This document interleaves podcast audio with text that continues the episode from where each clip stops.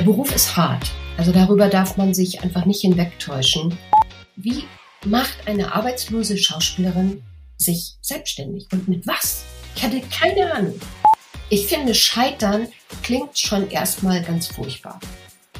Nur mittlerweile dürfen wir darüber reden, dass das positiv ist. Es war damals schon so, dass ich den Wunsch hatte, die Menschen damit zu beglücken, dass sie alle gut sprechen können. Ich mache das jetzt 20 Jahre. Auch den Schritt will ich never missen. Ganz im Gegenteil. Ich wäre vielleicht ein Tick glücklicher gewesen, wenn ich es früher gemacht hätte. Ein Buch schreiben, in einem fremden Land ein Unternehmen gründen, den ersten Mitarbeiter einstellen. Experten können euch dazu meistens nur die Theorie näher bringen. In unserem Podcast interviewen wir Selbstständige mit Praxiserfahrung. Sie erzählen von ihren Herausforderungen mit allen Höhen und Tiefen.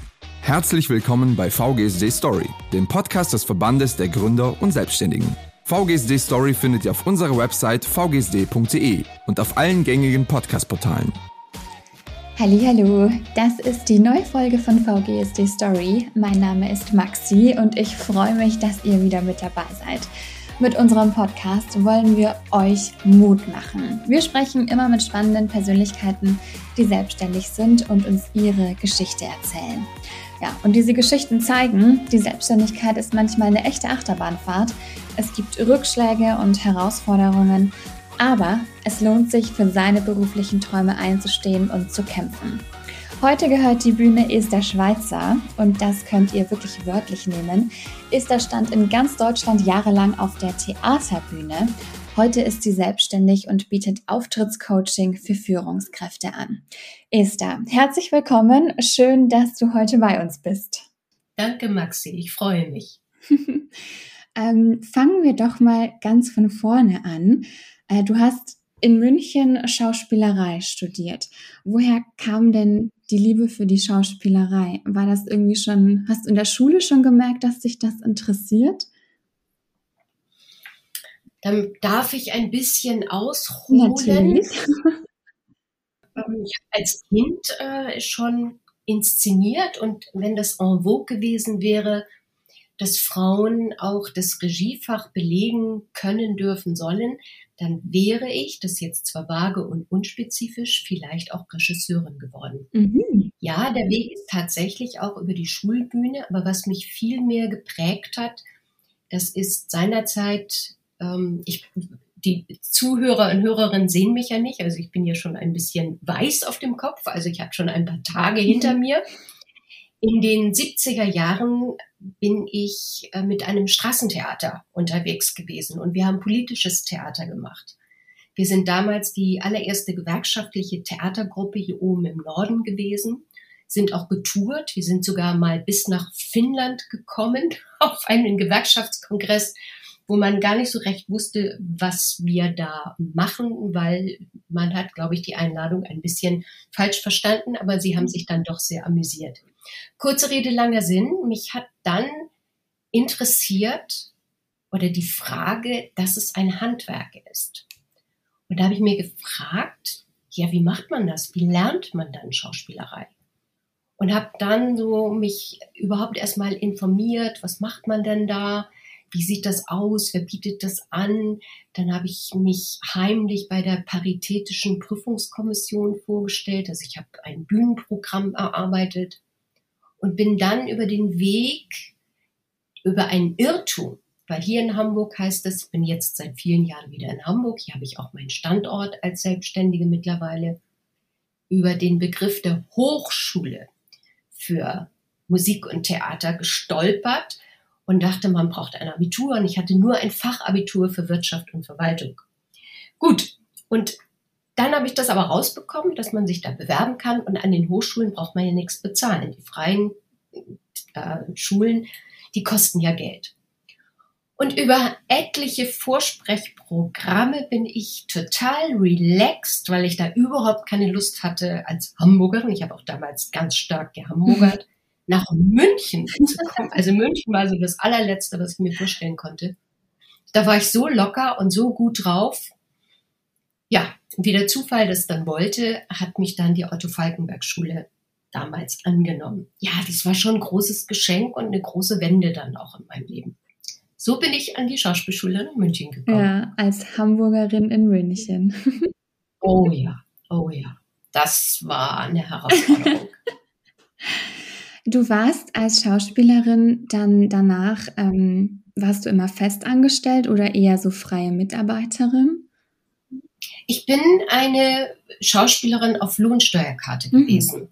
Das Privileg der, der Stadttheater bedeutet oder bedeutete für mich, dass ich eine festangestellte Schauspielerin gewesen bin. Und ganz normal über Lohnsteuerkarte, auch seinerzeit, als ich in der Schweiz gewesen bin, wenn ich dann nebenbei Projekte gemacht habe, dann habe ich das ganz normal angegeben mit meiner Steuererklärung.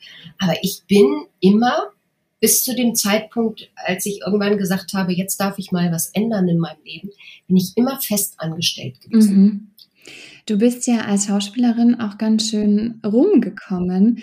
Wenn du jetzt auf die Jahre zurückblickst, ähm, was empfindest du da? Wie, wie ist das? Spontan kam mir das Wort Demut, auch wenn Demut mittlerweile ja so ein abgelutschter Begriff ist. Ich meine den tatsächlich. Mhm. Denn der Beruf ist hart. Also darüber darf man sich einfach nicht hinwegtäuschen. Auch wenn da Glamour und auf der Bühne stehen und Applaus. Deswegen habe ich ja auch dieses Handwerk gewählt. Es gehört einiges dazu, dass man eben adäquat auf der Bühne steht. Es fängt eben an mit Sprechtechnik, Atemtechnik, Gesang, allen möglichen Dingen, die dazugehören. Und überhaupt auch kräftemäßig so eine Rolle zu bewerkstelligen, dass man zwei, drei Stunden auf der Bühne steht. Das klingt jetzt vielleicht eher ein bisschen wenig, aber das ist viel, viel Vorbereitung. Und in meiner Zeit hatte ich das Privileg, dass auch zwischen vier bis fünf bis sechs Wochen geprobt worden sind. Das heißt nicht, dass ich jeden Tag auf der Bühne, äh, dass ich jeden Tag auf der Probebühne gewesen bin. Dieses Privileg oder diese Demut vor anderen Menschen etwas darbieten zu dürfen. Ich muss gerade mal so einen kleinen Schluck hier trinken. Ja, bitte.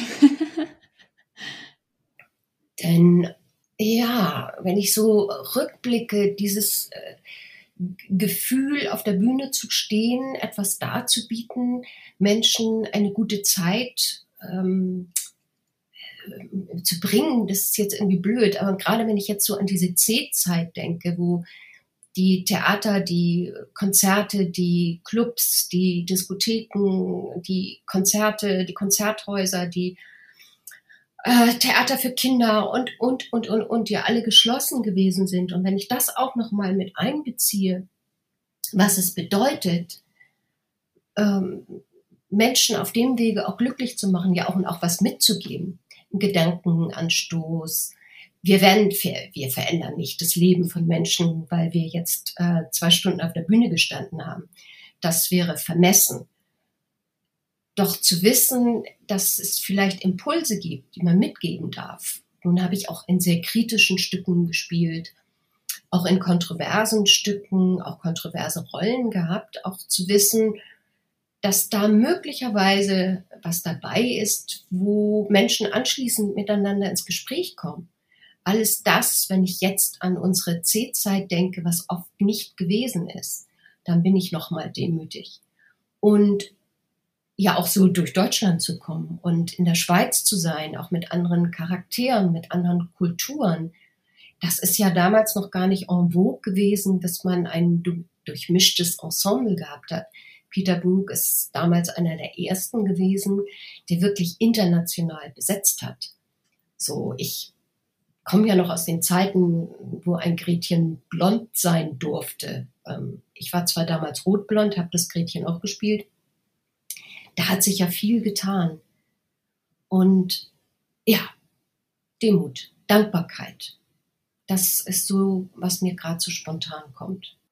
Ja, das ist schön. Das ist ja, das gibt einem selber dann auch wahrscheinlich sehr viel, wenn man weiß, man hat den Leuten jetzt was mitgegeben und die denken da vielleicht noch drüber nach, wenn sie jetzt auf dem Nachhauseweg sind. Ja, und nicht nur auf dem Nachhauseweg, sondern im Gespräch oder dass es Impulse sind, Perspektivenwechsel zuzulassen. Mhm. Das habe ich ja dann später in meinem jetzigen Beruf mit integriert, ohne genau zu wissen, dass ich das damals als Schauspielerin schon äh, mir den, den Boden dafür bereitet habe, was es auch bedeutet, aus anderen Blickwinkeln zu hören, aus anderen Blickwinkeln zu sehen, über den Tellerrand, auch mal die Schnute zu halten, zuzuhören, hinzuhören, was sagt der andere Mensch, was sagt die Natur, was passiert um mich herum. Und das sind Dinge, die meiner Meinung nach in einem Live-Kontext, also nicht, dass es online nicht funktioniert, aber da funktioniert es anders, diesen Raum zu öffnen, dass sich, klingt jetzt vielleicht ein bisschen esoterisch, aber dass sich diese Energien in einem Raum ausbreiten dürfen oder Frequenzen. Mhm. Wenn Menschen sprechen, ne, eine Schallwelle, ein Ton, das ist ja analog. Also dass aus dem Mund etwas rauskommt, was bei anderen in ihre Sinnesorgane geht, in das Ohr, Sehen, in den, also ja, das ist schon erstaunlich. Voll. Ich komme ja selber vom Radio und ich finde das auch immer faszinierend, was man mit der Stimme alles machen und auslösen kann. das ist richtig. Und äh, dass sich ja auch viele Menschen gar nicht darüber bewusst sind, dass sie gerade mit ihrem Sprechapparat, mit der Stimme, gut, wir kommen mit der Stimme auf die Welt, die wir haben, dass wir trotzdem ein bisschen nachjustieren dürfen. Es gibt ja diesen berühmten Film mit der Meryl Streep, die Margaret Thatcher spielt. Ja. Und die Biografie von der Margaret Thatcher hat ja gezeigt, dass sie unter anderem ihren Erfolg auch hatte, weil sie vorher in ein Training gegangen ist. Also die haben sie ja richtig auch sprechtechnisch bearbeitet. Ich weiß jetzt aus dem Stegreif nicht heraus, wie viele Oktaven sie tiefer gesprochen hat. Sie hat ja unglaublich hoch geschwitschert. da hätte sie nie ihre Debatten auf dem Wege so durchführen können, wie sie das tatsächlich getan hat. Also da sind uns eh die Engländer, die Angelsachsen ein bisschen voraus. Man hat ja auch über die Biografie oder über Diana mitbekommen. Viel haben wir erst erfahren, weil jemand, der sprechtechnisch mit ihr gearbeitet hat, ja auch Videobänder dann später nicht zum Glück aller dann veröffentlicht hat. Und in den letzten, ich bin ja jetzt 20 Jahre mehr oder weniger raus aus diesem künstlerischen Kontext, ab und zu gönne ich mir noch mal was, hat sich eine Menge getan, dass gerade wenn wir wissen, es wird wichtig, sei es am Telefon oder online, Videokonferenzen, wir in der Kundenansprache sind und wenn es so was Profanes ist wie eine Anruf oder nicht der Anrufbeantworter, sondern eine Warteschleife, ne? dieses, dieses unsäglich in so einer äh, Schleife zu sein, wie viel wir da mit der Stimme, mit dem Ton verändern können, mit der Ansprache, gerade wenn Menschen sich nicht sehen. Wir beide sehen uns ja gar nicht. Ja, genau. Die Menschen, die uns dann zuhören, die sehen uns auch nicht, aber die haben sofort ein Bild. Mhm. Und ganz oft ist es so, auf der Bühne ist es anders, weil sie dann ja den Schauspieler oder den Interpreten oder die Musiker, die Sängerinnen live erleben, haben sie nochmal ein Bild visuell dazu. Nur über die Stimme alleine entsteht nur das Bild im Kopf. Und ganz oft, ganz schnell, innerhalb von wenigen Millisekunden entsteht, mag ich oder mag ich nicht. Und das heißt, dass Sprecher und Sprecherinnen sich davon auch wieder befreien dürfen weil ich kann nichts dafür. Ja. Na, wenn, wenn meine Stimme bei dir auslöst, Tante Ottilie, und du magst Tante Ottilie überhaupt nicht, weil die dir früher immer die Kekse weggenommen hat und dir auf die Finger gekloppt hat oder was weiß ich, darf ich trotzdem weitermachen. Ich darf mich davon befreien. Also mit der Stimme, mit dem Körper, mit dem Auftritt, auch dem professionellen Auftritt in einem Meeting, in einer Präsentation, in einer Rede, in einem Vortrag sich selbst auch auf den Prüfstand zu stellen, empfinde ich auch als ein großes Privileg. Und viele Menschen ergreifen diese Chance, sich positiv auch zu hinterfragen. Und das ist möglich. Und das hat damals Schauspielerei bei mir so noch nicht ausgelöst. Also da würde ich jetzt lügen, Wenn ich sagen würde, oh, das war schon alles damals in meinem Kopf. Das ist eine Entwicklung über die letzten Jahre. Mhm. Und weil du es auch gerade angesprochen hast, ne, mit der Stimme, mit dem Radio. Ja. Nein, oh, Podcast, das wäre vor Jahren undenkbar gewesen. Radio ist gerade in den, in den letzten anderthalb Jahren wieder so ins, in, ins, ins Kommen gekommen. Was ist denn das für ein blöder Satz? Aber ihr wisst, was ich meine.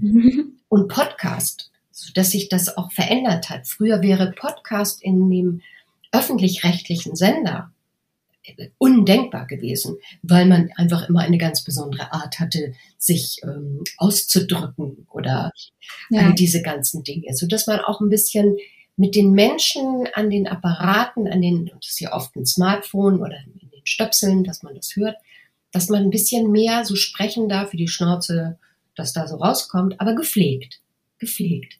Das finde ich auch enorm, was sich da getan hat. Schön, freut mich sehr. Voll, ja. Ich bin äh, auch, also ich mache ja diesen Podcast selber, aber ich höre auch privat ganz fleißig Podcast.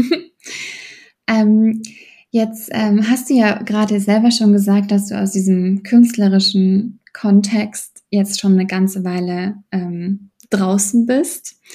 Ähm, es klingt jetzt abgedroschen, aber es, es, es gibt ja diesen, diesen, dieses Vorurteil vielleicht, dass die Schauspielbranche nicht unbedingt die sicherste ist und du hast das auch ähm, zu spüren bekommen. Du hattest dann nämlich irgendwann keinen Job mehr, ne? Richtig. Ich hatte irgendwann tatsächlich keinen Job mehr und in der Vorbereitung auf unseren Podcast, auf das Interview, habe ich ein bisschen hier auch gestöbert und habe etwas gefunden, was das Sendedatum live, wenn die Menschen uns jetzt hören, wird ein anderes haben, aber unser Treffen hier heute hat das Datum 13.09.2021 und am 13.09.1999 habe ich hier noch eine verblasste Theaterkritik gefunden. Und da ging es genau um diese Themen. Ich lese das mal vor. Auf den Brettern, die die Welt bedeuten, haben es Frauen nicht leicht. Nach wie vor gibt es wesentlich mehr Rollen für Männer als für Frauen und immer noch streben mehr Frauen als Männer in den Schauspielberuf. Die Konkurrenz ist bedeutend größer, die Akzeptanz geringer und oft führt der Weg sie statt zu Theater und Film zum Arbeitsamt. Wir haben damals 98, 99 ein Projekt gemacht, das war sensationell. Wir waren alles Schauspielerinnen, die beim Arbeitsamt, heute heißt das hier anders, heißt der Jobcenter, aber damals hieß es Arbeitsamt, wir waren alle beim Arbeitsamt gemeldet das hieß, wir waren alle keine Schauspielerinnen mehr, die im festen Engagement gewesen sind, sondern wir waren alle Schauspielerinnen, entweder die gerade von der Schauspielschule kamen und nicht das Glück hatten, wie die meisten von uns, dass wir anschließend ein Engagement bekommen haben an einem Theater oder im Film oder im Fernsehen, sondern viele von den jungen Frauen haben gar nichts mehr gehabt. Also es fing damals so Ende der 90er an, dass es wirklich immer schwieriger wurde. Und ich habe versucht, mich über Wasser zu halten als Sprecherin, als Synchronsprecherin für Werbung, Takes. Ich habe ab und zu mal, das war jetzt nicht, um mich schauspielerisch toll auszudrücken, sondern rein wirklich, um meine Miete zu bezahlen, meinen Unterhalt dass ich ab und zu dann das Glück hatte, dass ich mal ähm, kleine Fernsehrollen hatte. Das hat zwar eine Zeit lang gut gereicht, nur dann entstand tatsächlich etwas, ich nenne das immer das Studiosterben, dass sich die Konzentration der Studios, ich bin dann wieder in Hamburg gewesen, von Hamburg wegverlagert hat nach Berlin oder nach Köln. Und wir waren prozentuell einfach immer mehr Frauen. Und wenn man sich zum Beispiel ein klassisches Stück anguckt, dann hast du einen König, einen Prinzen, einen Hofmarschall, eine olle Königsmutter, die stirbt, dann hast du vielleicht eine Prinzessin, die stirbt auch. Ich übertreibe jetzt ein bisschen. Mhm. ja, und so wurde meine Akte, damals gab es tatsächlich noch Papierakten, beim Arbeitsamt immer dicker, dicker, dicker. Und ich hatte den Druck. Ich hatte den Druck, dass die mir sprichwörtlich im Nacken saßen, Ich bin dann auch spät Mutter geworden, aber nicht, weil ich äh, arbeitslos gewesen bin und nichts zu tun hatte. Ähm, nein, sondern weil ich den Mann meines Lebens getroffen hatte. Und es war mir als zum ersten Mal der Gedanke, dass ich wirklich Mutter werden könnte, war plötzlich da. Und ähm, wir sind auch bis heute noch zusammen. Wir sind nicht verheiratet und wir haben einen, einen Sohn miteinander. Und auch das kam dann noch dazu, dass es schwierig war. Ich hoffe, dass die Zeiten sich geändert haben. Aber als Mutter mit einem kleinen Kind ein Engagement zu bekommen, das war undenkbar. Undenkbar. Mhm. Es gab zwischendurch dann mal die Möglichkeit, als Sprecherin zu arbeiten. Da muss man das Kind ja nicht mitnehmen. Ich hatte kleine Fernsehrollen.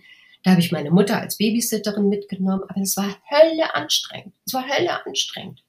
Morgens um fünf, sechs in der Maske zu sein, rechtzeitig aufzustehen, das Kind zu stillen. Also das ist auch an, mein, an meine Nerven gegangen, ist auch an meine Kräfte gegangen. Und dann habe ich versucht, ja, das irgendwie zu handeln. Und der Druck wurde vom, vom Arbeitsamt damals immens. So, ne, dass sie immer gesagt haben, so, Sie müssen die. Das war einfach nicht mal so schnell machbar. Und Darf ich ganz kurz, ähm, was wollte das Arbeitsamt von dir, dass du irgendwelche Fortbildungen machst oder zu irgendwelchen Bewerbungsgesprächen gehst? Na, Fortbildungen waren damals noch gar nicht, äh, also für Künstler gab es das noch gar nicht. Also das gibt es mhm. mittlerweile. Ja, ich sollte was nachweisen. Also genau den gleichen Druck, den heute alle Menschen haben, wenn sie beim Jobcenter gemeldet sind dass du eben nachweist, dass du dich bewirbst, dass du dich umorientierst. Also über Umschulung oder sowas oder Fortbildung wurde damals noch gar nicht gesprochen. Mhm. Auf den Dreh bin ich dann selber gekommen, ähm, weil ich so verzweifelt war, so verzweifelt, dass ich alle möglichen Projektideen für mich konzipiert hatte, wie zum Beispiel Theater ähm, sprechen für Menschen, die aus einem anderen kulturellen Kontext kommen. Gibt's nicht, machen wir nicht, wollen wir nicht. Dann habe ich Umweltprojekte erdacht. Das war damals alles noch viel zu früh. Und wenn ich jetzt so aushole, ich hatte dann, also damals wurde das so plakatiert, diese 0800er Nummern, um Menschen zu beraten, die beim Jobcenter sind oder Arbeitsamt damals. Und da habe ich angerufen, weil ich brauchte auch eine rechtliche Auskunft. Also äh, ich, ich stand so unter Druck und dass äh, die Situation, dass plötzlich jemand mir zuhört, sich Zeit nimmt, das hatte mich so verblüfft, dass ich gedacht habe, der will mich verarschen. Ich war so verunsichert. Und dann sagte derjenige auch noch, wollen Sie mal zu uns kommen, wollen wir uns unterhalten? Da habe ich gedacht, das ist ja eine ganz blöde Anmache. Also so war ich drauf. Mhm. Dann habe ich den Termin gemacht, dann hat er mir zugehört in dieser Beratung. Das rechtliche Problem spielte, ich weiß auch gar nicht mehr, um was es ging, habe ich keine Ahnung. Aber da wurden die ersten Schritte gedanklich für mich gelegt. Ähm, kurzum, der sagte, Sie haben nur zwei Möglichkeiten. Sie finden entweder einen Idioten, der Sie anstellt, oder Sie machen sich selbstständig. Und das Wort selbstständig, das klang klingt jetzt vielleicht blöd, aber das klingt dermaßen sexy in meinen Ohren, dass ich gedacht habe, ja, das mache ich. Ich hatte keine Ahnung. Ich bin nach Hause gekommen. Ähm, mein Mann war damals schon in der Veranstaltungsbranche tätig, auch in Tontechnik, immer freiberuflich. Und er sagte, äh, habe ich dir doch schon immer gesagt. Nee, hatte der nicht, aber ist ja egal. Und dann bin ich das, habe ich mir das erstmal überhaupt überlegt. Wie macht eine arbeitslose Schauspielerin sich selbstständig. Und mit was? Ich hatte keine Ahnung. Das ist ja immer die große Frage, dann so den eigenen Bereich zu finden, hinter dem man dann auch steht. Nun gut, es gibt ja die ein oder anderen, die, sag ich mal, aus seriösen Berufen kommen und entweder sich aus dem Bereich, weil sie festgestellt haben, sie sind gute ITler oder sie sind gute Webdesigner oder in einem anderen Bereich und können sich da gut selbstständig machen. Dann gibt es Menschen, die aufgrund der beruflichen Situation, entweder weil sie vor der Kündigung stehen oder vor der Abfindung oder weil das Unternehmen dicht macht oder sie gekündigt werden, sie übers Coaching oder Beratung äh, oder plötzlich kommt der Wunsch, Ich wollte schon immer ein Café aufmachen oder ich wollte schon immer Ziegenkäse herstellen. Äh, die gibt es ja auch und die habe ich ja damals auch kennengelernt. Und mhm. jetzt mache ich mal die Kurve zum Sprechen. Es war damals schon so, dass ich den Wunsch hatte, die Menschen damit zu beglücken, dass sie alle gut sprechen können. Also ich meine, wer kommt nur auf so eine Idee? Also es war ja etwas naiv. Und da hatte ich auch gar keine Idee, sondern das war erstmal mein Ausgangspunkt. Zu dem, was ich heute mache, das hat sich dann im Laufe der Zeit entwickelt. Dann habe ich mich informiert. Es war damals ähm, Anfang der 2000er etwas einfacher, weil es sehr viele Projekte gab, auch für Frauen aus der Arbeitslosigkeit zu gründen. So viele Projekte gibt es gar nicht mehr. Und ähnlich wie mit der Schauspielschule, mit der staatlichen Schauspielschule, habe ich mich dann darum gekümmert, dass ich ein Projekt finde, und das habe ich auch, das mich damals durch das Arbeitsamt gefördert hat. Das waren goldene Zeiten, das waren neun Monate. Also es war eine ganz, also bin ich auch immer noch total dankbar für. Ähm, nur da musste ich mich bewerben, da musste ich ein Konzept, das Wort Konzept, das war, wo ich hatte ein Konzept, wie mache ich jetzt aus meiner Idee ein Konzept? Und da haben die mir damals auch geholfen, da in der Beratung, ähm, meine Gedanken, die ich hatte, so zu Papier zu bringen, damit es dann ein Konzept wird und dass ich mich da in diesem Enigma hieß das, eine Idee gibt Menschen Arbeit, ich weiß gar nicht, ob es das heute noch gibt. Also es gibt noch die Garage, glaube ich, in Hamburg. Ähm, wir waren einmal die, die jünger waren und die, ich war ja schon älter. Ich war damals, war ich dann ähm, mit 44 habe ich gegründet. Also in der Ausrichtung 20 Jahre bin ich jetzt selbstständig. Ähm, ich werde 64, mache das jetzt also in der Selbstständigkeit mit allem rauf und runter. Du hast es ja vorhin gesagt, ich habe nicht nur immer Schokoladenseiten. Ich mache das jetzt 20 Jahre. Auch den Schritt will ich never missen. Ganz im Gegenteil. Ich wäre vielleicht ein Tick glücklicher gewesen, wenn ich es früher gemacht hätte. Mhm. Denn vor 20 Jahren haben wir dieses, ähm, ja, wir haben gerade 20 Jahre 9-11. Und das war damals auch so, dass es uns alle begleitet hat bei dieser, ähm, wie hießen das noch? Ähm, Assessment Center, Vorstellung und, und, und. Wir waren alle noch äh, ein bisschen im Schock. Viele haben sich ja jetzt noch mal, die vielleicht damals noch gar nicht so groß waren, mit den, mit den Bildern beschäftigt, mit den Tonaufnahmen. Und wir haben in, also wir haben uns gleichzeitig beworben, wir haben einen, äh, uns vorbereitet. Trotz alledem war bei uns allen die Sinnfrage, ist das jetzt der richtige Schritt? Ist das der richtige Weg? Was machen wir aus unserem Leben? Und, und, und. Und wir haben das alle zusammen, sehr professionell ist auch so ein Begriff, aber wir haben das in diesem Team, die uns diese Prüfung abgenommen haben, ob wir selbstständig, wir, wie fähig sind, ein Unternehmen zu gründen, haben wir das alle sehr gut hinbekommen.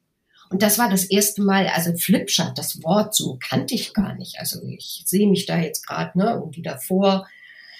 Das Einzige, was ich hatte, war, dass ich ja wusste, wie man einen guten Auftritt hinlegt. Also so reflektiert habe ich das nicht, aber ich hatte keine Angst, vor einer Gruppe zu stehen. Ich hatte kein Lampenfieber und ich hatte eine Idee, an die ich geglaubt habe. Also ganz naiv. Also ich war ja davon fest überzeugt. Und so habe ich das geschafft und bin dann auch in das ähm, Projekt aufgenommen worden mit vielen anderen. Mhm. Das war wirklich ganz wichtige Zeiten, weil wir haben Empowerment gemacht, wir haben die ganzen Prüfungen, wir haben uns mit Buchhaltung, Marketing, Werbung und immer wieder der Frage auch beschäftigt, ist der Rückhalt in deinem familiären Umfeld? Ist das da? Nicht die Akzeptanz von allen anderen. Also da hast du immer Leute, die sagen, das bringt nichts, das machst du nicht, du bist zu doof dazu. Die waren jetzt weniger entscheidend für uns, für den Start in die Selbstständigkeit, sondern macht es der Partner, die Partnerin mit? Wie kriegt man, ich, ich hatte ja ein Kind, ich hatte ein Kind, das kam gerade in die erste Klasse. Wie kriege ich das gewuppt? So von heute auf morgen in so einem Projekt zu sein, das von morgens bis abends ging. Es ging echt von morgens bis abends. Wie schaffe ich das, dass er in die Schule kommt? Wie schaffe ich das, dass er in den Kindergarten kommt? Also kleines Stichwort, ja, ich hatte einen Mann an der Seite, nur der ist in der Veranstaltung gewesen, Rock'n'Roll. Es fängt alles viel später an, der arbeitete bis spät in die Nacht. Das hieß, der kam um zwei, drei nach Hause. Der stand dann nicht unbedingt um sieben Uhr auf, um das Kind parat zu machen für die Schule. Aber das haben wir alles zusammen gewuppt. Und wenn mein Partner, also mein Lieblingsmensch, mein Rainer, mir nicht so zur Seite gestanden hätte bis zum heutigen Tag, also danke Rainer, du wirst das jetzt wahrscheinlich nicht hören, aber ich möchte allen denen, die den Schritt wagen oder gewagt haben, dass sie immer wieder dran denken, wer waren die Menschen, die sie unterstützt haben. Denn die Stolpersteine, die sind groß. Menschen, gerade auch aus dem familiären Umfeld, besorgte Mütter, besorgte Väter, dann die Neider, ähm, dann die Selbstzweifel. Es kommen ja auch die Selbstzweifel, die Glaubenssätze. Das kommt alles hoch. Bin ich gut genug? Kann ich das? Schaffe ich das? Da bereitet einen ja keiner drauf vor. Mittlerweile gibt es ja an Schulen auch Projekte, die das so simulieren, die selber kleine Projekte starten. Viel mehr junge Menschen, die den Schritt wagen. Start-ups, Start-ups, das gab's. Also, na, man muss sich das mal überlegen. 20 Jahre ist nichts. Aber das ist eine unglaublich positive Entwicklung. Wir haben noch nie so viele Start-ups gehabt und Menschen, die in die Gründung gehen und die mehrfach gründen. Ne, das heißt ja nicht, wenn man einmal gegründet hat, dass das jetzt schon gleich funktioniert. Mein Unternehmen hat zwar unterschiedliche Namen durchlaufen, aber es ist immer noch auf der gleichen Grundlage. Ich habe nicht kolossal was anderes gemacht, sondern ich habe mich weiterentwickelt in den 20 Jahren. Was braucht der Markt? Wie sieht das mit der Zielgruppe aus? Was verändert sich? Wie sehen Präsentationen aus? Was ist analog? Was ist digital? Und, und, und. Und diesen Schritt dieses, ich finde, Scheitern klingt schon erstmal ganz furchtbar. Nur mittlerweile dürfen wir darüber reden, dass das positiv ist. Ich habe da noch kein anderes Wort für, für dieses Experimentieren, sagen wir mal experimentieren. Ja, was kann denn schon passieren? Ja, Heiland, zackel nochmal. Dann macht man halt den Laden dicht. Es gibt auch Menschen, die gehen dann mal kurzfristig in eine Insolvenz ich will jetzt nicht sagen, Mensch, macht das äh, geht in der Insolvenz, weil auch das hat nochmal wieder seine eigenen Schattenseiten. Es ist eine private Insolvenz, es ist eine berufliche Insolvenz, all diese ganzen Sachen. Das ist nochmal ein extra Thema. Aber diesen Mut zu haben, auch die Dinge wieder in Frage zu stellen und zu sagen, okay, so habe ich gegründet, das waren meine Gedanken und meine Ideen. Und da habe ich sage ich jetzt einfach mal so, vielleicht auch am Markt oder am Kunden, äh, an meiner Zielgruppe vorbei gegründet und jetzt darf ich das nochmal ändern. Ja, machen, machen. Nur wichtig, das schafft nicht jeder. Nicht, weil der oder die zu doof ist, sondern es braucht viel Zeit, viel Nerven, ein, auch finanziell das sind schon harte Zeiten. Ich bin ja solo Selbstständige. Dazu ist beim VGSD schon genug thematisiert worden und na, das ähm, bringen die C-Zeiten mit sich. Aber es hat immer auch Zeiten gegeben, gerade wenn es beide selbstständig sind, so wie mein Lieblingsmensch der Rainer und ähm, ich, es gibt das rauf und das runter. Ja. Ich bin nie wieder in die Situation gekommen, dass ich eine Lohnsteuerkarte hatte. Ich habe nie mehr in den letzten 20 Jahren auf Lohnsteuerkarte gearbeitet, sondern immer volles Risiko. Mhm. Ja, das ist auch was, was wir hier ähm, den Leuten mitgeben wollen, dass es überhaupt keinen also wenn man dann ne, was nicht schafft oder einen Rückschlag einstecken muss, deswegen ist man ja kein Versager. Im Gegenteil, wenn man dann ähm, schafft, da was Positives draus mitzunehmen und da was draus zu lernen, dann ähm, ist es was ganz Tolles und damit inspiriert man auch andere Menschen. Ja, so einfach würde ich das jetzt nicht stehen lassen, sondern ich möchte auch den Mut machen, wenn jemand in der Situation ist, es gibt Hilfe. Und wenn man erstmal in dieser Situation ist und man zweifelt an sich, dann fasst man vielleicht nicht sofort den Mut, sich ähm, umzuhören. Auch der VGSD ist ja eine gute Plattform, um zu gucken, wer bietet hier Beratung und wer bietet Coaching an. Und ähm, das, also mein Rat ist immer, holt euch Hilfe, macht es nicht alleine. Auch ich bin durch meine tiefsten Punkte meines Lebens nicht alleine durchgegangen. Mhm. Das war für mich auch eine Hürde, um Hilfe zu bitten, sondern zu sagen, also den Satz kann man ja auch ummodeln. Ich muss ja nicht sagen, ich brauche Hilfe, sondern ich brauche Unterstützung oder wer gibt mir Unterstützung? Und da hat sich so viel Positives in den letzten Jahren getan. Und eben auch, ich sage jetzt doch mal das Wort Scheitern, Brand 1 hat, glaube ich, auch mal eine ganze Ausgabe dazu äh, rausgebracht oder andere, die, die dazu was veröffentlicht haben. Es gibt mittlerweile Bücher, all diese ganzen Sachen. Macht nicht zu viel, weil zu viel ist irgendwie auch doof. Holt euch Unterstützung. Und es ist nicht verwerflich, wenn man irgendwann feststellt, dass die Selbstständigkeit nichts ist. Also wir dürfen ja noch mal unterscheiden, ist es ein Solo-Selbstständiger, ein, ein, ein, ähm, ein Preneur, ein Anfänger? Was habe ich? Eine Dienstleistung? Ist es ein Friseurladen, Tattoo-Geschäft, eine Bäckerei?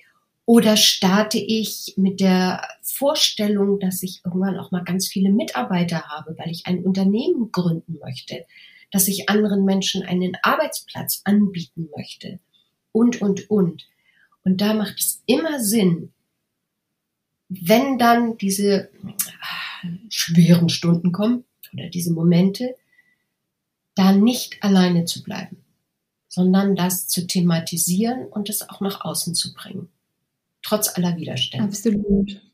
Weil das ist nichts Verwerfliches. Es ist nicht verwerflich, irgendwann festzustellen, und das habe ich im Laufe meiner Selbstständigkeit ja auch. Ich habe auch eine Zeit lang, habe ich mal in einem Projekt gearbeitet, wo ich auch die Seiten gewechselt hatte, wo ich andere Menschen mit in die Selbstständigkeit begleitet habe. Das ist aber auch viele Jahre her. Es hat sich einfach ergeben durch ähm, die Organisation, in der ich damals selbst gegründet habe. Die hatte damals eine Genossenschaft für Dienstleistung und Management. Dort bin ich Mitglied geworden. Und, und, und, aber ist nochmal eine andere Geschichte. Wenn man irgendwann feststellt, dass man doch lieber den sicher, was heißt sicher, das ist auch schon so eine Bewertung, dass man das nicht möchte, von morgen, ich übertreibe jetzt ein bisschen, von morgens bis abends sich um den Aufbau eines neuen Unternehmen oder Geschäftes zu kümmern. Oder weil familiär was dazwischen kommt. Ich habe das auch erlebt, meine Mutter ist pflegebedürftig geworden, aber da hatte ich schon ein paar Jahre Selbstständigkeit auf dem Buckel. Es ist, ich verstehe gar nicht, wie ich in der Zeit so gut arbeiten konnte. Ja, weil ich auch ein Netzwerk hatte, was mich auch aufgefangen hatte. Ich habe das auch thematisiert. Sind dann fünf Jahre gewesen. Also meine Mutter ist dann äh, zuletzt, sind die Umstände nicht sehr glücklich gewesen. Das sind aber äußere Umstände gewesen. Und da musste ich mich als Selbstständige fast rausnehmen aus meinem Job, sonst hätte ich das alles mhm. gar nicht geschafft. Das ist administrativ unglaublich. Gut, aber die einen haben Kinder, die anderen haben pflegebedürftige Menschen. Und was ich in der Zeit auch kennengelernt habe, sind Menschen, die selbstständig sind, gewesen sind und die ein pflegebedürftiges Kind zu Hause hatten oder andere Umstände. Und ich habe Menschen erlebt, die so eine Lebensfreude bei dem hatten, trotz dieser sogenannten widrigen Umstände, weil sie nicht alleine waren, weil sie sich ein Netz, das ist das nächste, ein Netzwerk. Das ist eins der ersten Sachen, die ich vor 20 Jahren gemacht habe. Ich hatte keine Ahnung, was Netzwerken heißt, was man da macht. Also ich war total naiv. Das ist so wichtig, so wichtig. Und ich habe bis zum heutigen Tage auch Freundschaften aus diesen Netzwerken. Ich habe eine ganz gute Freundin. Das sind alles Dinge, weil sich mit Selbstständigkeit auch der Freundes- und der Bekanntenkreis mhm. verändert. Weil, ja, das ist dann oft so, dass Menschen, die einen geregelten Ablauf haben, das soll jetzt nicht bewertend sein, aber die eben morgens aufstehen, ins Büro gehen und dann nachmittags wieder zurückkommen, die auch einen verantwortungsvollen Beruf haben, einen Job haben, wie auch immer. Aber Selbstständigkeit, Solo-selbstständig ist nochmal eine ganz andere Hausnummer. Und da trennen sich dann auch Biografien. Ich bin nicht mehr mit allen befreundet, weil ich auch irgendwann entschieden habe, dass die Menschen, die mir zu große Stolpersteine in den Weg legen, die kann ich nicht gebrauchen. Klingt jetzt ein bisschen blöd, despektierlich, ist aber so. Weil es kommen einfach neue Bekanntschaften. Auch dass wir dieses Gespräch führen, das führen wir ja, weil es aus dem Netzwerken entstanden ist. Richtig. Weil wir ins Gespräch gekommen sind, weil es auch andere Menschen gab und gibt, die mit dir gesprochen haben und irgendwann ist mal mein Name gefallen. Genau. Und ähm, nicht, weil ich so toll bin und so super Sachen mache, das wusstest du ja noch gar nicht, dass ich gute Sachen mache, sondern dass man eben darüber spricht. Und das ist nett, also das ist ein Teil des Netzwerkens. So, jetzt mache ich mal äh, eine kleine Sprechpause. ja, trink gerne was. Ähm, und ähm, ja, dann stelle ich dir schon mal die nächste Frage.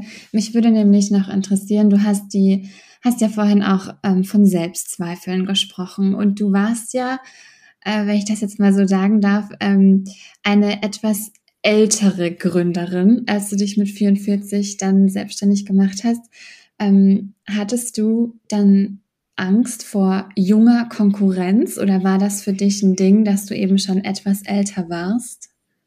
Zu dem Zeitpunkt nicht. Mhm. Ganz einfach, weil ich so naiv war und noch gar keine Ahnung, was auf mich zukam. Und weil wir eine super tolle Gruppe waren, die zusammengearbeitet haben. Es war ja richtig hart mit allem drumherum. Das, man kann sich das vorstellen, als wenn man plötzlich in die Schule geht. Nee, hatte ich nicht. Und das sage ich jetzt heute, das wusste ich aber damals noch nicht. Ich war ja konkurrenzlos. Mich hat dann irgendwann ja mal das Arbeitsamt positiv vorgeführt für andere arbeitslose Schauspieler und Schauspielerinnen gesagt haben, hier, was die Frau Schweizer macht, das wäre doch vielleicht auch mal was für sie. Mm. diese Geschichten, Auftreten, Bühnentraining und all diese Sachen, das gab es ja damals so in dem Sinne noch gar nicht.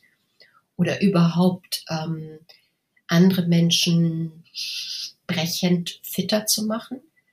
Rhetorik, ja, das war immer ein Thema, aber es war ja nicht, ähm, das war ja noch nicht en vogue, in, in die Firmen zu gehen und Menschen gutes Sprechen beizubringen und den Auftritt und all diese Sachen. Da war ich damals eine Vorreiterin. Und nee, hatte ich nicht. Hatte ich nicht. Also ich war mir gar nicht so bewusst. Ich war ja wirklich die Älteste. Nee, das, das, ähm, nee, also jetzt mache ich das mal kurz. Hatte ich gar nicht. Hatte ich nicht. Ja, umso besser. nee. Also ich habe das eher gemerkt, äh, kräftemäßig in der Schule, weil ich ja auch ähm, sehr spät meinen Sohn bekommen habe, dass die alle jünger waren und ähm, ja, das war schon manchmal sportiv äh, mit Schule und Schularbeiten und all diesen ganzen Sachen. So, da habe ich das eher gemerkt, aber nicht mhm. in der Gründung oder im, in den ersten Schritten der Selbstständigkeit. Ganz im Gegenteil. Umso besser. Ja. Und ähm, ja, um ein Thema kommen wir äh, nicht drum herum. Du hast vorhin schon die C-Zeit angesprochen. Man will das Wort ja gar nicht mehr sagen, ne? Aber ähm, Corona muss ja für dich, weil du ja wirklich mit mit Menschen arbeitest, so face to face, das Reden, die Körpersprache, das Auftreten, ähm, das ist ja dann alles weggefallen. Und ähm, da möchte ich jetzt gar nicht so, ne, weil Corona, es kann einfach niemand mehr hören. Aber ähm, was ich sehr interessant fand, ähm, du hast mir im Vorgespräch erzählt, dass du dann, als alle angefangen haben, auf Online und Zoom und alles Mögliche umzustellen, dass du gesagt hast, nee, du machst da nicht alles mit. Ja, ich habe einen Cut gemacht, weil Vorhin fiel da das Wort Perspektivenwechsel und über den Tellerrand gucken. Das bringt vielleicht das positive Alter mit sich. Ähm, ich wusste jetzt, nein, das wusste ich nicht. Das wussten wir ja alle gar nicht. Also, nee, wenn ich jetzt sagen würde, ich wusste, das ist jetzt ein Wendepunkt in meinem Leben, dann ist das gelogen. Nein, das habe ich nicht erahnt. Ich, ich wusste nur, ich brauche jetzt Zeit zum Durchatmen, weil ich werde jetzt die nächsten Stellschrauben drehen oder justieren für irgendwas, was kommt. Mhm. So viel wusste ich. Ich wusste aber nicht was. Und ich wusste, ich brauche Luft zum Atmen. Und in der Gründung macht man das so und man macht es zwischendurch auch, dass man den Markt sondiert, dass man guckt, wie sieht es aus, wie sieht es mit den Kundenbedürfnissen aus, was will die Zielgruppe, bla, bliblups, all diese ganzen Geschichten. Und unbewusst wusste ich, das ist jetzt ein richtiger Zeitpunkt, das zu tun. Mittlerweile arbeite ich ja, wie alle anderen auch, remote und mache Online-Trainings und Zoom und Teams und all diese ganzen Geschichten. Ich wusste nur, ich will keine von denen sein, die das jetzt alles rausschleudert. Also es war ja von jetzt auf eben, ich übertreibe das mal so schön anschaulich, dass du plötzlich alles umsonst bekommen hast. Also von gestandenen Trainern und Beratern, das Netz ist ja bis heute voll. Es gibt kein Thema, was du dir nicht reinziehen kannst. Und viele Menschen haben das ja auch. Die haben von morgens bis abends nichts anderes gemacht, als sich ein Webinar, ein Podcast, irgendwas nacheinander reingezogen, weil sie Angst hatten, jetzt was zu verpassen. Und ich wusste, Angst ist eine schlechte Begleiterin. Wenn ich zukunftsfroh in meine eigene Welt gucken möchte, brauche ich etwas, was, ach, wie soll ich das ausdrücken? so bewusst war mir das ja gar nicht. Und wenn ich das aus der Rückschau sage, dann klingt das vielleicht zu schicki, das will ich ja gar nicht, sondern ich, ich habe einfach einen Stopp gemacht. Ich wusste, das ist richtig. Mehr kann ich gar nicht dazu sagen. Und ich wusste, ich darf das jetzt aushalten. Ja, mehr kann ich gar nicht dazu sagen. Und nicht, weil ich jetzt so besonders toll oder besonders lebensklug war. Es gab etwas in mir, die gesagt hat, pass auf sei wachsam. Schaue genau, was um dich herum passiert. Und kein Mensch konnte ahnen, dass wir bis heute diese Begleiterscheinung haben. Dazu muss ich ja auch sagen, dass ich äh, mit einem Mann zusammen bin, der kurz davor war, auf Tournee zu gehen mit einem amerikanischen Künstler und italienischen Musikern. Also ich war ja auf der anderen Seite mittendrin in diesem, in diesem Strudel, in diesem, in diesem, in diesem unglaublichen Chaos. Mhm. Und da wusste ich, jetzt gilt es, ähm, dieses Chaos kann ich nur, klingt profan, aber ich kann das nur überleben, indem ich durchatme. Ich meine, das ist etwas, was ich grundsätzlich meinen Kunden, Kundinnen immer mitgebe. Wenn du aufgeregt bist, wenn du Lappenfieber hast, wenn du Nervosität hast, mach keinen Atemstopp, sondern atme durch. Mhm. Ja, nichts ist schlimmer, als wenn dein Gehirn keinen Sauerstoff mehr bekommt. Aber gut. Ja, jetzt will ich nicht zu lange ausholen, sonst sind wir doch in dem Thema. Das war nicht einfach. Das klingt jetzt vielleicht so heldenhaft, aber das war nicht einfach. Und ähm, aber ich wusste, ich muss das machen. Andere haben es anders gemacht, andere haben ihr, ihren Weg gefunden. Ich weiß nur, für mich für mich persönlich, für, für das, was ich tue, war das genau richtig. Und ich bin glücklich, dass ich das gemacht habe, dass ich den Mut hatte, das zu machen. Ja, das ist schön, dass du das jetzt sagen kannst. Ja. Ja. Du bist jetzt schon eine ganze Weile selbstständig. Du hast mit Corona auch einen großen Umbruch erlebt. Ähm, und deswegen ähm, ist meine letzte Frage an dich. Ähm, wie schafft man es, sich über so eine lange Zeit und auch mit vielen Veränderungen sich selbst treu zu bleiben? Indem man nie aufhört, an sich zu arbeiten. Ich will nicht sagen, an sich zu glauben, weil an sich zu glauben birgt die Gefahr, überheblich zu werden und etwas zu tun, von dem man denkt, das sei toll, aber nur man selber findet es toll. Ich habe diese Zeit auch sehr bewusst genutzt, um, ich habe auch eine Ausbildung nebenbei noch gemacht, ich habe mich mit innerer Aufstellungsarbeit beschäftigt, weil ich wusste, diese Zeit hat auch etwas damit zu tun, im Innen stabiler zu werden und zu sein. Und ich arbeite ja mit Kunden, die auch in der Öffentlichkeit sind. Und ich wusste nur, wenn ich stabil bin, und mit mir selber arbeite und mich selber auch in Frage stelle, dann kann ich wieder eine gute Gesprächspartnerin und ein Coach und eine gute Trainer und Beraterin sein, auch für die anderen Menschen. Also das Wort Persönlichkeitsentwicklung, Persönlichkeit nie aufzuhören, weiter an den eigenen Stellschrauben zu drehen, zu hinterfragen.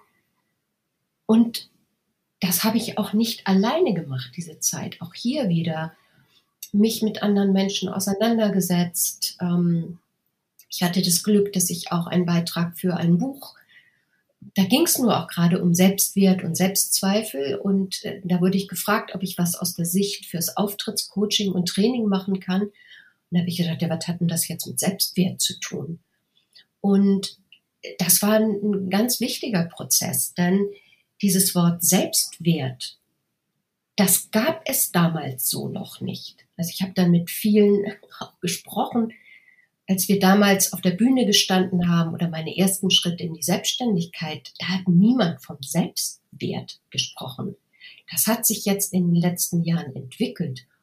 Und den eigenen Selbstwert zu kennen und ihn zu entwickeln, hat viel damit zu tun, sich auch immer wieder auf den Prüfstand zu stellen. Also ein Auto muss durchgecheckt werden, ein Pferd muss gepflegt werden, man muss sich um Kindererziehung kümmern, die sind ja auch nicht von jetzt auf eben die Menschen, die sie sind. Und das ist für Selbstständige oder für alle Menschen, sage ich jetzt mal so, wichtig. Und es gibt keine Ausrede zu sagen, ich habe keine Zeit dazu. Dafür darf man Zeit haben. Das war jetzt eine lange Antwort, aber das, ähm, ja, Nee, alles gut. Ja, ich finde, man merkt auch, du bist eine sehr reflektierte ähm, Person. Deswegen vielen Dank für dieses reflektierte Gespräch. Danke sehr. Nun möchte ich ähm, dir danken, weil du auch diese Gedanken bei mir jetzt hier spontan ja auch ausgelöst hast, dass ich das tun darf. Ja, sehr gerne. Das ist schon auch ein Privileg. Danke sehr. Danke, Maxi. Ich danke dir, Esther, und natürlich auch euch, dass ihr euch auch diese Folge von VGSD Story wieder zu Gemüte geführt und uns zugehört habt. Hört gerne auch in die anderen Folgen rein, die schon online sind. Die findet ihr auf allen gängigen Podcast-Portalen, zum Beispiel Spotify oder Apple Podcast. Und natürlich haben wir die Folgen auch auf unserer VGSD Homepage für euch. Wenn ihr Feedback habt, dann schreibt gerne eine E-Mail an podcast.vgsd.de. Das ist übrigens auch die Adresse, an die ihr schreiben könnt, wenn ihr sagt, ihr würdet auch gerne zu Gast in unserem Podcast sein und uns von euren Herausforderungen in der Selbstständigkeit erzählen. Mein Kollege Lars Bösel und ich freuen uns, wenn wir von euch hören. Und ich sage, macht es gut und bis zum nächsten Mal. Ich freue mich schon. VGSD Story findet ihr auf unserer Website vgsd.de und auf allen gängigen Podcast-Portalen.